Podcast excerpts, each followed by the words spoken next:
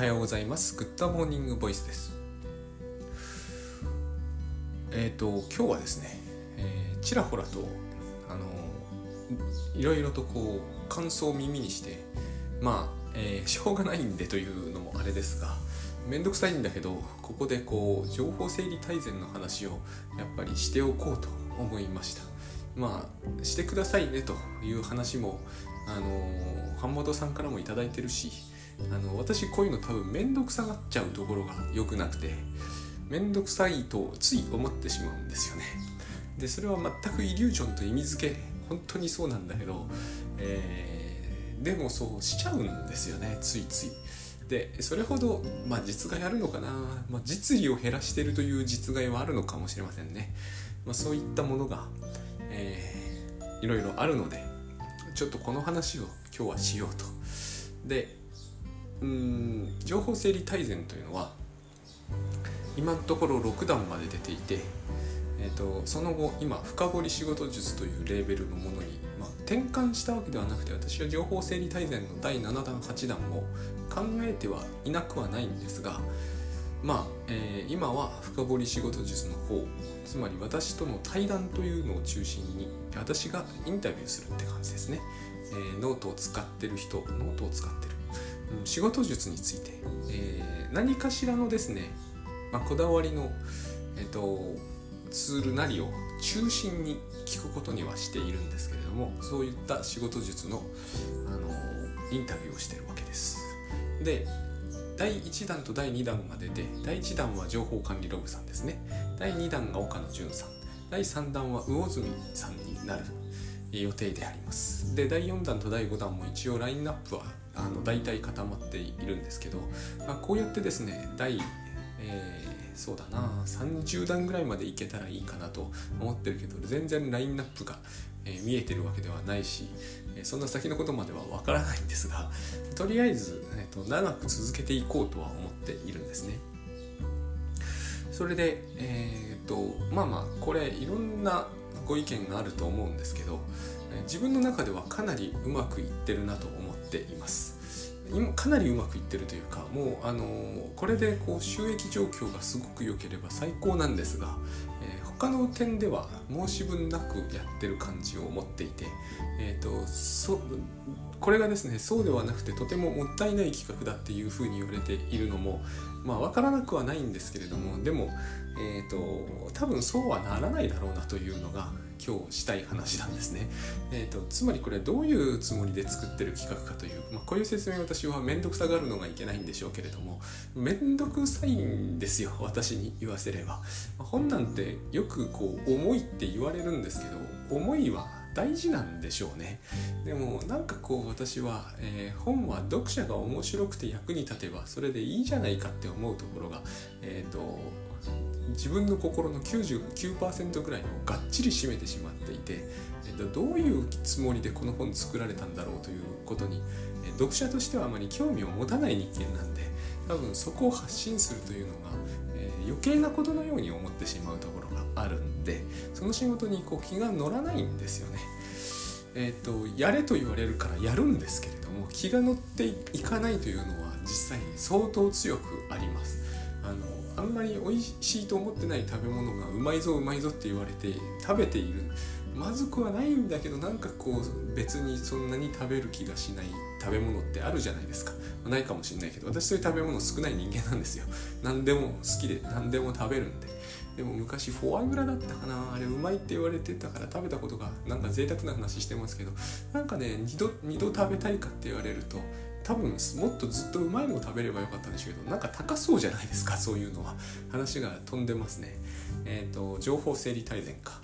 えっ、ー、とつまりですねあれはえー、て言うんですかね。うん。人はですね私の思うに人が勧めたノートなどというものを使う気にはなかなかなるもんじゃないと思っております。そして、えーと、ノート術といったものもですね、えーと人がやれやったら素晴らしいというノート術をやりたいとは人は実はそれほど思うもんではないと思っています。でもですね読みたいんですよ。だから、えー、私がノート術を作る時の本を考える時に一番、えーと、意識するのはですねえ、その人の自慢話に終始させるべきだって思うんですね。どうでしょうこんなに素晴らしいんですというそれを読むのが僕らは好きなんだと思っているんですよ。例えばだいぶ昔の話で野口幸雄さんの彼は超整理手帳というものを作りましたしこれが作れるっていうのがすごいですよねあの時代では。で、えー、それを使って便利だという話も聞くんですけど私はあれ何回か買ったんですけど全然便利だとは思わなかったんですよ。でも超整理手帳の本を読むのは面白いと思ったんですね。こういうことを実現できれば十分だろうと思うんですね。えっ、ー、と客観的に便利な手帳なり方法論なりというものは僕は存在しないんじゃないかって思います。えっ、ー、とそれは主観的なものであってでも私たちの中にはなぜかですねそれを見たい読みたいという、えー、気持ちがあるんですよ。これ何なんだろうと思っているいたんですけれども今日はそれの説明を試みたいんですね。つまり情報整理大全を読んだからといってですね、えーと、もしかするとこれも狙ってるんだけどもしかするとこれはすごいいい方法だっていうあるいはこれはすごいノートの組み合わせだっていうのを考えあの何て言うのかね発見できる可能性も一応狙ってはいるんですよ。でも私は、えー、そういうことはそうそうまあ起こらないだろうと。万人にとなるとまず絶対そんなことはありえない。大体そもそも例えばですねそうだな。手が不自由な人とそうでない人っているわけですからね。でその2つの差から考えても同じ方法が万人っていうのはおかしいと思うんですよ。えっ、ー、と例えば左利きと右利きだだという今のほどの差手が不自由じゃないという手が不自由というのは、えーと、手があの文字が書けないとは限りませんからね。でスマホで書くってなった時の不自由っていうのもまた、えーと、と同じ意味じゃないじゃないですか。だからこう万人向けっていうのはおかしいと思うんですよ。全ての人が、えー、に客観的に便利な方法というのはないんだけどにもかかわらず私たちはですね自分に自分はこれを採用しないなと思いながらこのノート術のこの話は面白いなと思うことはあるんです。で私はそういうもんだとノート術というものは思っているんですよ。でだからこそ KDP に向いているし無料でバンバン読める。まあ無料じゃないんだけどアンリミでバンバン読めると。非常に極端な場合、えーと、私は目があんまり、えー、目に目にちょっと難点があってノート術などというものは使わないんだという私この人を知ってるんですよ。人がノート術を読むんですよ。でその人はノート術なんて実行しないんですね。でも読むんですよ。これは面白いと思ったんですよね話を聞いた時に。で絶対こういう、えー、需要がある限りはえっ、ー、と何て言うんですかね。えっ、ー、とその人の、え、観点で書いたものがいいと。私あのオムニバス形式で、え、この種の話をやるっていうのはどうもですね、えーと、一見すごい良さそうな気がするんですよね。あの臨床の世界でもあるんですよ。オムニバス形式でいろんなこう精神分析の人がやってきてこうだよねああでもないこうでもないと議論をするのを本にする。面白かったとは僕は思ったことがないんですね。この中に客観ってないと思うんですよ。ここにあるのは観主観性でしかなくて決して客観が出てくるはずがないと思うんですよ。そして意見が比較的まとまりがいい場合には全くそうですよねそうですよねって話で終始して全然面白くないんですよ。誰かが、えー、大体語り口語り部がいるんですよねその中には。えーと、オピニオンリーダーというのとはまたちょっと違うんですけどよくそういう中でも喋る人っていてみんながそれに相づちを打つような形になってしまう。これだったら、えーと、その語り部の人が一人で喋った方がいいと思うし、えーと、逆にですね意見が合ってない人の場合は今度は議論が噛み合わないじゃないですか、えー、とあなたの言うことも分かるんですけどねっていうのはこれは、えー、とディスカッションになって客観性に行きつけるようなこういうのを西洋人が好きらしいんですけど正反合ってやつなんですが私はこうはならないなって感じをいつも抱くんですよ。これは日本人がディスカッションが下手とかうまいって話ではなくてですねえっ、ー、と相対立するいくつかの意見を集めてみたところでやっぱりそこに客観はないと思うんですよね。それはやっぱり観主観性だと思うんですよ。間の主観ってやつですね。だから、えーと、最初に言った、えー、いろんな不自由さを抱えて私たちは極端に言えば、えーと、特にこれといった病気を持ってなくたっていろんな不自由さってありますからね。例えばフリックの入力がどうも苦手だとかこれってもう一歩間違うと今の時代で言えばですね、えーと、ノート術における手の不自由さ的なものになるじゃないですか。自由じゃないわけですからね。えーと、あるいはさっきももし言った通り私の知ってる人にこうメガっていう人もいると。メガってことになるとやっぱり音声中心じゃないと困るわけですよね。いろんな話があって、えーと、万人に客観的で共通のいいノート術とかがあるとは思えなくて。でそうすると誰にはどんな仕事には何が合うって話になるんだけど私はそれも嘘っぽいと思うんですよ。えーと、同じ作家でも全然違う方法を好みますからね情報発信だろうと情報整理だろうと一切やらないという倉園さんみたいな作家もいるわけですよ。そうなってくると,、えーと、職種に不向き不向きがあるというのもまずイリュージョンだなと思うんですよね。でも読みたいという気持ちはあるんですよ。それはそれとして。採用するかしないかははまた別に。そうなってくると,、えーとこの組み合わせは気づかなかったとか新しい発見があるといった話ではなくてですね、えーと、そうじゃなくてこのこの人の自慢話というものに面白さを感じるところが私はあると思うんですねだから基本的には一人一冊か、えーと、一人一人の話を集中的に聞くという形をとったわけです第1弾第1弾のシリーズは情報整理大全であってあれはまあ大全というタイトルになってるんだけれども、えー、網羅性が足りないとは思うんですよ。だから本当は第30弾ぐらいまで出せばいいんでしょうけれども、えーと、今のところその何て言うのかなそこまで出して全く読まれなくなるとそれはそれでこうビジネス的に難しくなりますからね。えっ、ー、と本当はやっぱりもうちょっとこれは難しいんですよね。KDP でもうちょっと収益を出したいとあらゆる人が思っていると思うんでえ、ー、と著者に返ってくる還元分と、えー、労力の対比で考えるとかなりこう難しいことになってしまう、えー、その人が情熱的にただ語るっていうのはその人にとっての満足としてあるのはいいんだけどそれだけでは物足りないとなった場合、えーと、金銭的なメリットがもう少しないとうんと難しいところあるだろうなとそれはもうちょっとでいいと思うんですけどねでもう一つがその私が今インタビュー形式に切り替えているのはさらにこうさらに狭めるためなんですね。えっ、と最初の、えー、情報管理ログさんにはだからあのもう iPad mini の話に終始したわけですよ。これもまた私が考えるにその不自由さというものとのこ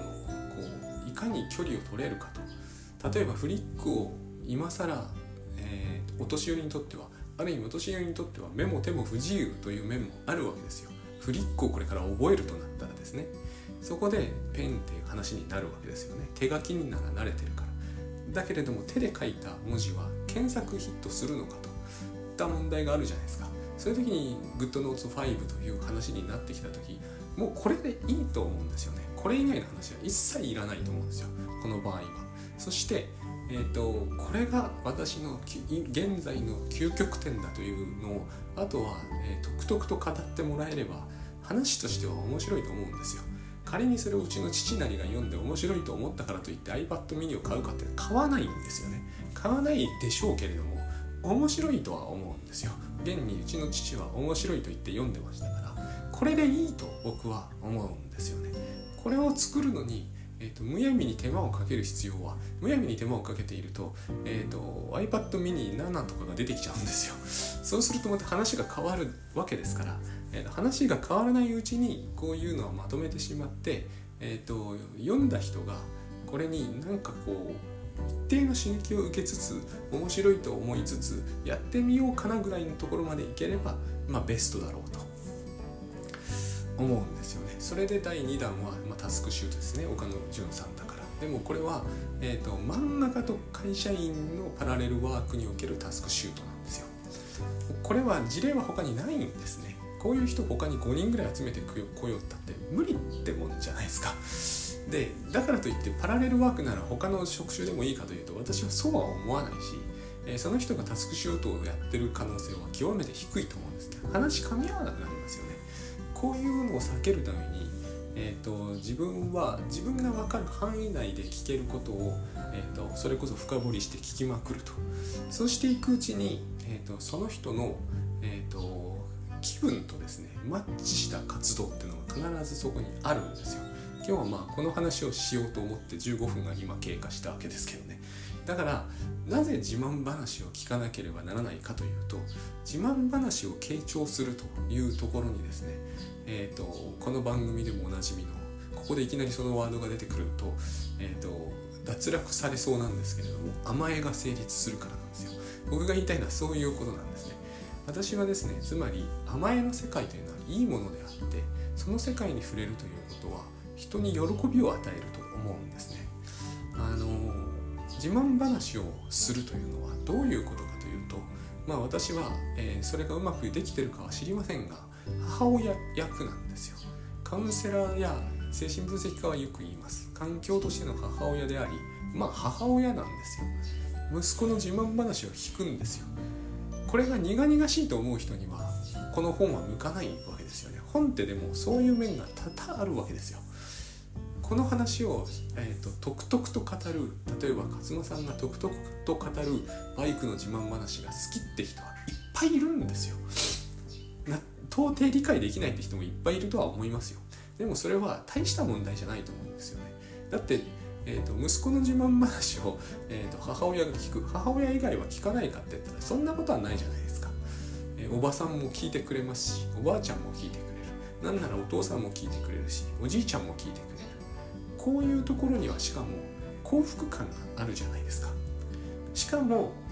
時々実益が入るわけですよ。ビジネス書ですからね。あるいは実用書か。それでいいと思うんですよね。そういうことを繰り返しやっているとですねあのいずれ何かに触発されて、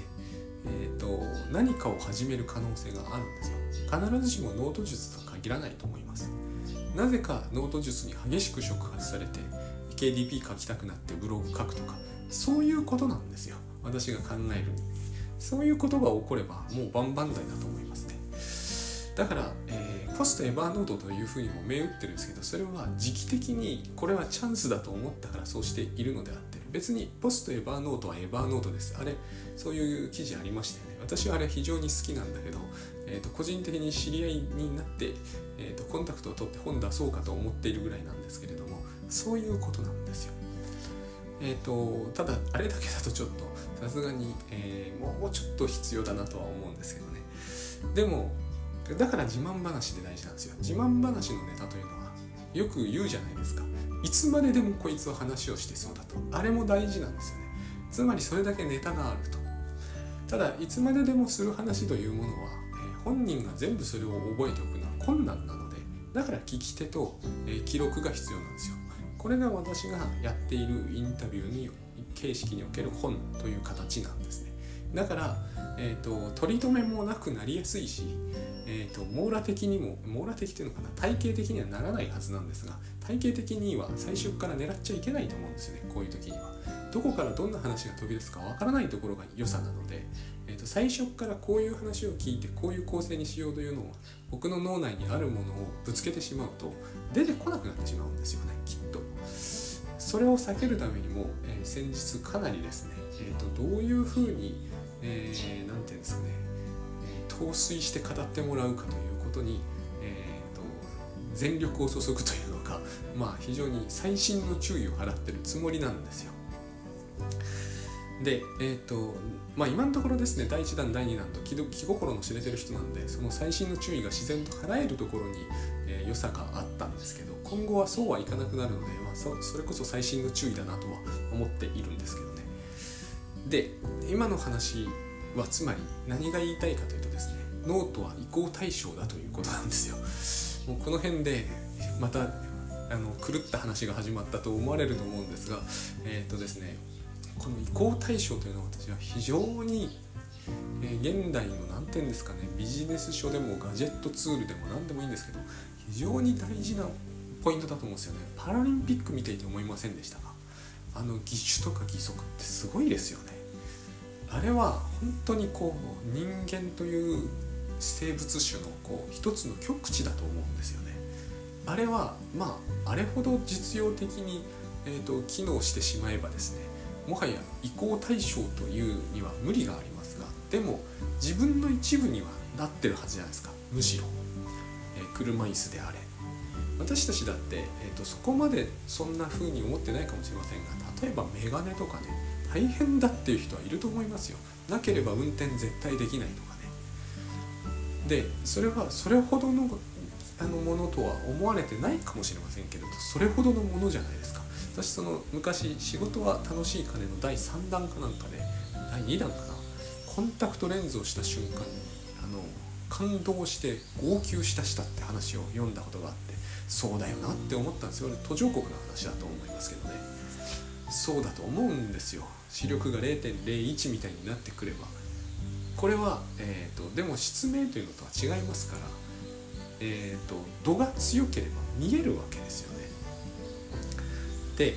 これって結局、え、これはもう完全に、え、補助ツールですけれどもでも移行対象でもあると思うんですよ。移行対象って何かというとままごとセットなんですよ。でママ元セットというのは何かというとお母さんを呼び出す道具なんですよ。でなんでお母さんを呼び出さなきゃいけないかって言ったらお母さんがそこにいないからなんですよ。でもいることにしたいから。あのー、先日も話しましたけれども子宮の中にいる赤ちゃんは孤独なんですよ。そうですよね。周りに誰も人がいません。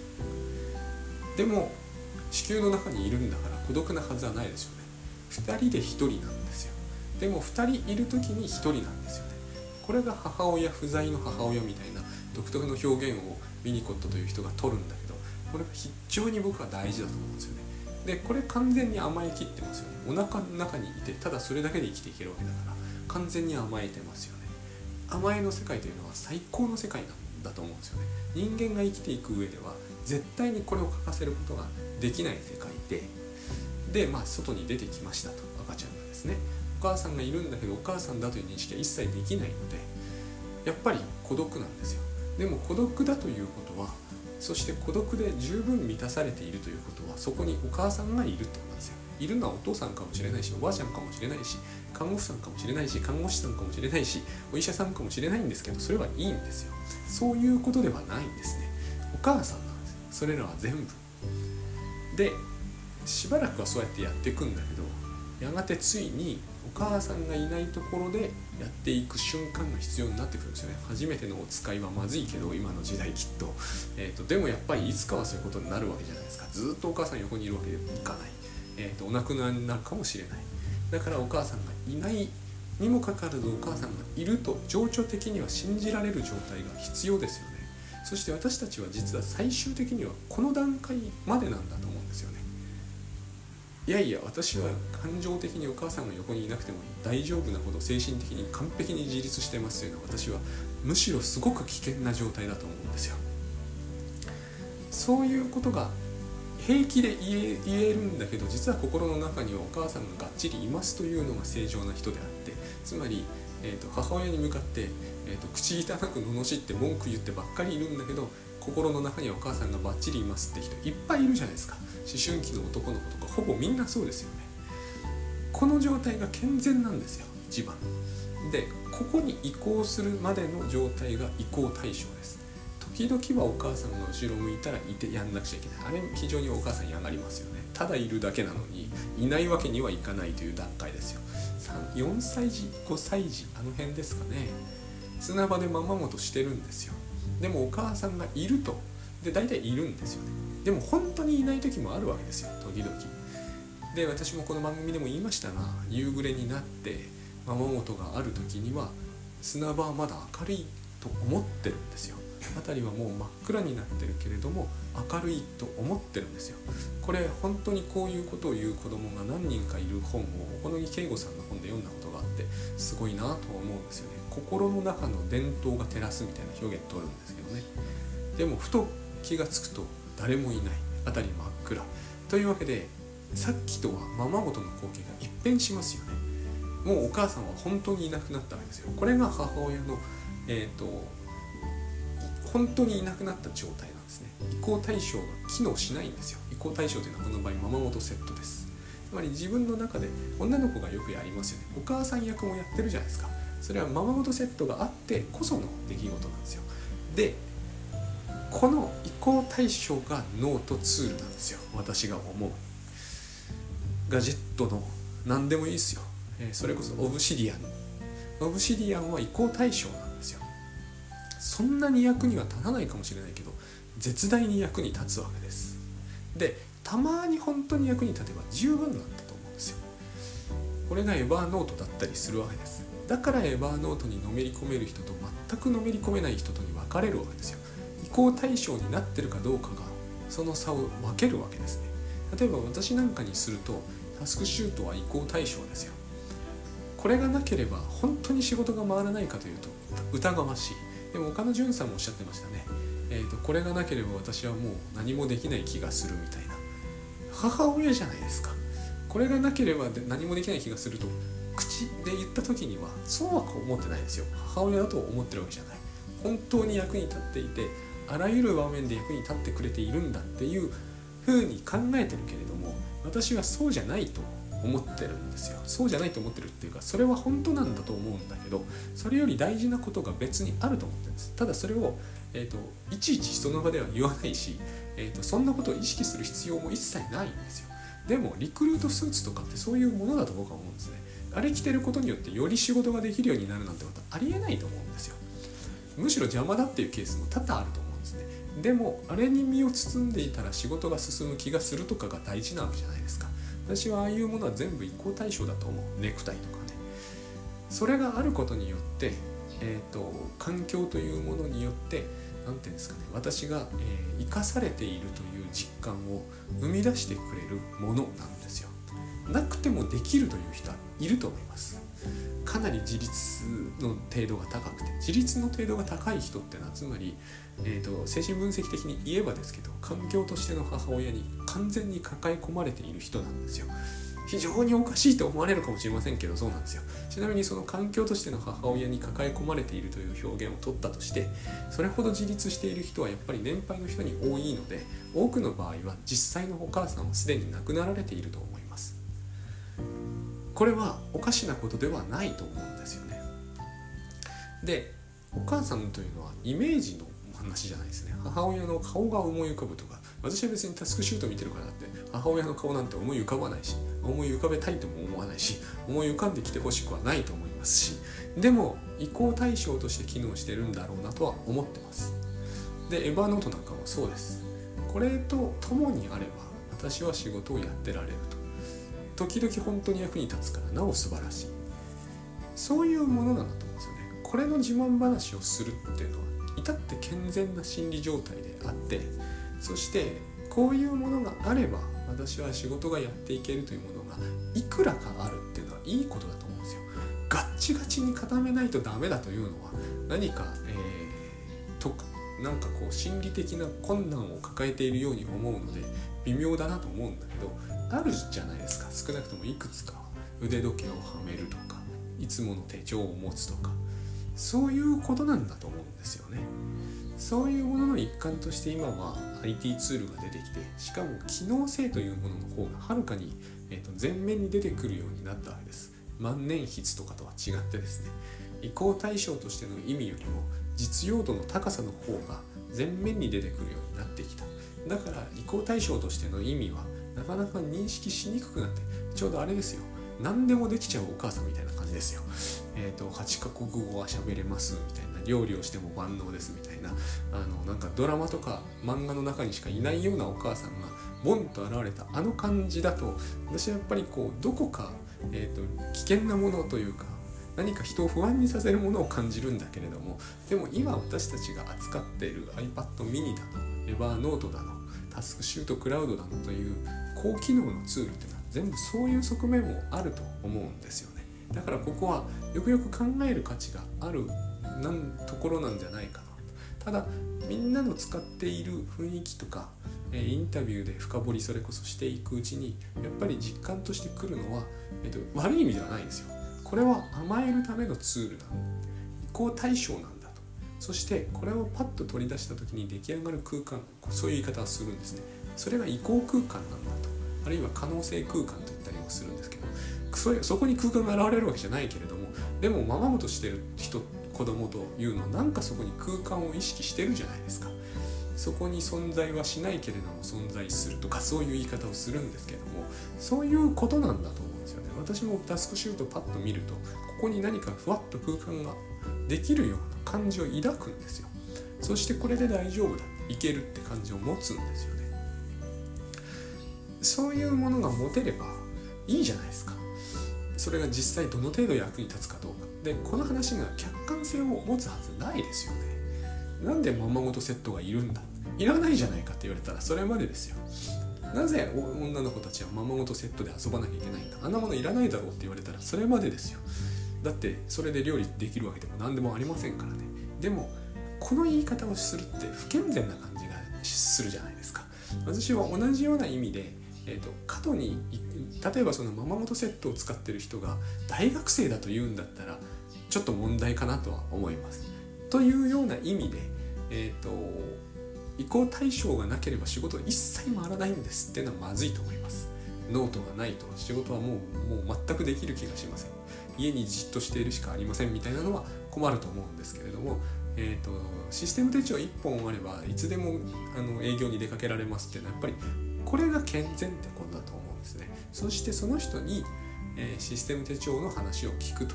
いうのはつまりみんながシステム手帳を使えば営業成績バッチリですよということではないと思うんですよ。そうじゃなくてその人にの傾聴しているうちにですねその人が発信するというものが出てくるんですよね。やっぱりこうままごとの自慢話ですよ。こう言うといかにも何かダメなことをやってるように聞こえるかもしれないんですけど私はこれが一番、えー、価値あることだと思うんですよね。それをみんなが聞くと。そのうちに自分のこう移行対象というものが移行対象というのは作り出すものとか見つけ出すものじゃないですからね。自然と,、えーと、手に入ってきて、えーと、自然と始めるのが一番いい。ままごとセットを、えーと、何かこうなんだろうな。こうすごくお金持ちの家があってままごとセットを、えー、と社長のおじさんが注してくれました。なんかちょっと不健全な感じしません？移行対象っていうのはそういうものであるのはあんまりよろしくないんですよ。いいものになるように思うんだけどそうはならないんですよね。えっ、ー、とライナスの毛布ですからあの毛布どこから出てきたんだか出所不明じゃないですか。汚いしね。でいつの間にかなくなってしまうでしょう。なくないつまでも持ってるのはやっぱ問題ですよね。そういうのが私はいいと思うんですよね。いつの間にかエヴァーノートは使わなくなった。で知らないうちにオブシディアンを使うようになった。今じゃこれなければ回らない。だけどそれ他の人には適用しがたい話なんですよ。ただその話を、えー、こんこんと聞き込むうちにですねえっ、ー、と多分あのなんとなく自分にそういうものが意識されて、えー、大体そういう話はそもそもちゃんと聞けば面白いはずなんでというつもりで、えー、本を作ってるわけですけど前書きには書きにくいやっぱりところがありますよね。で、あのー、これがその網羅的ではないそして必ずしもあのエバーノート後に何を使えばいいっていう話にはならない、えー、ノート術の本が、えー、今連発しているわけなんですね。でこれは私は聞き込むという人を、えー、どんどんよあの探していくのが私の仕事だろうと今は思うんで、えーと、話は重複しうるんですよ。オブシディアンが何発も出てくるということはありうるはずだと思うんですね。まあそうはなかなかならないんですけどね実際には。でも、えーと、何かそういうところがあるはずなんですよ。そして修練しないってところが大事なんですね。よくよく思い出してほしいんですけどいやあの別によくよく思い出さなくてもすぐ思い出せますがあの数年前に手帳ブームってあったじゃないですか。今もあるかもしれませんが。驚くほどいろんな種類のが出ますよね。一つに修練しそうな気配は全くないですよね。機能性だけの話を取ったらおかしいじゃないですか。種類がむしろ減っていく方が自然なのにどんどん増えていく。つまりあれは移行対象だからなんだと私は思うんですよ。